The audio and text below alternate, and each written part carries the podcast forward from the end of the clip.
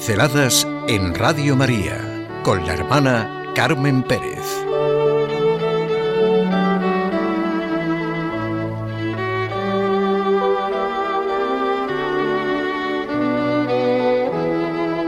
La vida consagrada. El domingo 30 de noviembre, primer domingo de Adviento, llena su liturgia de la esperanza fiable que necesitamos, se inició el año de la vida consagrada convocado por el Papa Francisco y que durará hasta el 2 de febrero de 2016. En el mensaje del Papa Francisco está claro lo que se nos pide, que contagiemos nuestra alegría y que seamos valientes, al mismo tiempo que nos alienta a que con la fuerza del Espíritu Santo vayamos por los caminos del mundo y mostremos la potencia innovadora del Evangelio, que puesta en práctica puede también hoy dar respuesta a todos los interrogantes del hombre. Es la gran realidad de la vida. El Evangelio da en todo tiempo y lugar, en toda circunstancia y situación, respuesta a nuestros interrogantes, a los de todo ser humano. Toda vida testimonia algo. ¿Y qué otra cosa puede ser la vida de los consagrados al servicio de Dios que el testimonio de una acción de gracias por el don de haber sido amados, elegidos, bendecidos. ¿Y no supone abrazar el futuro con esperanza, siempre confiados en el Señor de la vida?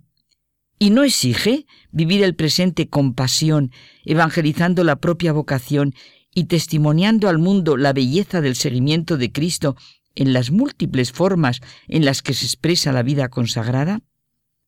Sí, estos son los objetivos de este año dedicado a la vida consagrada, que coincide con el 50 aniversario de la publicación del Decreto Perfecte Caritatis del Concilio Vaticano II y con el quinto centenario del nacimiento de una mujer excepcional consagrada al Señor, Santa Teresa de Jesús.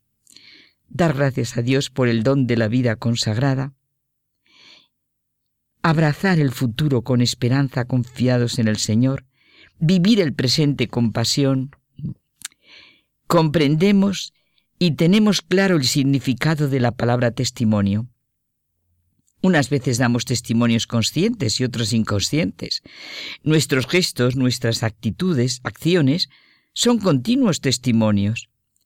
Benedicto XVI escogió, desde el momento de su pontificado, lo que ahora está viviendo intensamente, el camino de la humildad y de la sencillez, con toda probabilidad para mostrar que la coherencia cristiana es la coherencia del amor.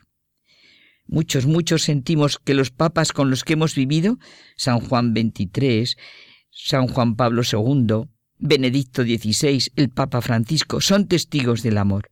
El amor no es cualquier cosa, entre las condiciones para la autenticidad del amor cristiano destacan dos. Servir efectivamente a los demás en el lugar y en el trabajo que a cada uno corresponde, y la independencia de ideologías, visiones partidistas y estrategias interesadas. El amor es gratuito, no se practica para obtener otros objetivos. Los cristianos dan testimonio del amor con su actuación con el ejemplo de su conducta, con la palabra e incluso con su oportuno silencio en algunas ocasiones, ya que el silencio puede ser un lenguaje para testimoniar y transmitir fe, por supuesto con su oración. Por eso el año que estamos celebrando de la vida consagrada es un año para comunicar la alegría del Evangelio, la alegría de que a pesar de todo lo que está ocurriendo, podemos ir por la vida sabiéndonos hijos y mostrándonos unos a otros la fuerza con la que hay que decir de todo corazón, Padre nuestro, venga a nosotros tu reino. Benedicto XVI nos decía, el cristiano sabe cuándo es tiempo de hablar de Dios y cuándo es oportuno callar sobre Él, dejando que hable solo el amor, y cuándo es el tiempo de entregar hasta la vida. Sabe el cristiano, y cómo hemos de vivirlo los consagrados, que Dios es amor y que se hace presente justo en los momentos que no se hace más que amar. A la vida consagrada, a todo testimonio, hay que aplicarle la palabra de Jesús. Buscad ante todo el reino de Dios y su justicia, y lo demás se os dará por añadidura. Piensa, vive, sé, y después intenta expresar escrupulosamente lo que piensas, lo que vives y lo que eres. Pensar, vivir, ser, esto nos dice Henry de Libac en un libro genial que se llama Paradojas seguido de nuevas paradojas. Sí, pensar, vivir, ser, y después expresar lo que vivimos y somos como consagrados. Hoy nos lo decimos a nosotros mismos.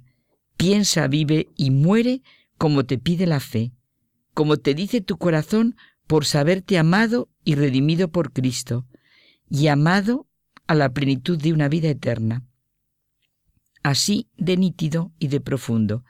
Nada es más contrario a la idea de testimonio que la idea de divulgación. Nada hay más diferente del apostolado que la propaganda. El Evangelio no se divulga. El cristianismo no es ninguna ideología. La vida consagrada no ejerce atracción por la propaganda. Cuando veo venir a mi mejor amigo, no me pregunto cómo le haré propaganda, dice Peggy. La profundidad de nuestras acciones, de nuestra fe, es directamente proporcional al compromiso de nuestra vida. No damos testimonio de lo que no participamos. El testimonio se da a través de la vida. Si nuestra fe y nuestra esperanza dejan de ser vivas, no tienen ningún poder de atracción. ¿Y qué es un amor que no es paciente, servicial, generoso, que no goza con la verdad, que todo lo cree, todo lo espera, todo lo soporta? Dice un pensador francés, Berson, que yo me lo repito mucho, que los santos solo tienen que existir. Su existencia es una continua llamada. Pues eso habría que decir de la vida consagrada. La vida consagrada solo tiene que existir. La vida es lo que atrae, como la verdad, la alegría, el amor. El Concilio Vaticano II nos enseñó que el seguir a Cristo en la caridad perfecta por la práctica de los consejos evangélicos tiene su origen en el ejemplo de Cristo. Por designio de Dios, siempre ha florecido una admirable variedad de familias religiosas, de formas de vida consagrada, que no sólo han contribuido a la edificación del cuerpo de Cristo, sino a que, hermoseada en los diversos dones de sus hijos, se presente como esposa que se engalana para su esposo y por ella se ponga de manifiesto la multiforme sabiduría de Dios. Ningún testimonio es superior al de los demás. Se nos pedirá cuenta del nuestro, del que debo dar para ser fiel, el que ninguna otra persona podrá dar por mí. Hoy, ahora mismo, es tiempo de acción de gracias en la Iglesia de Cristo por la vida consagrada.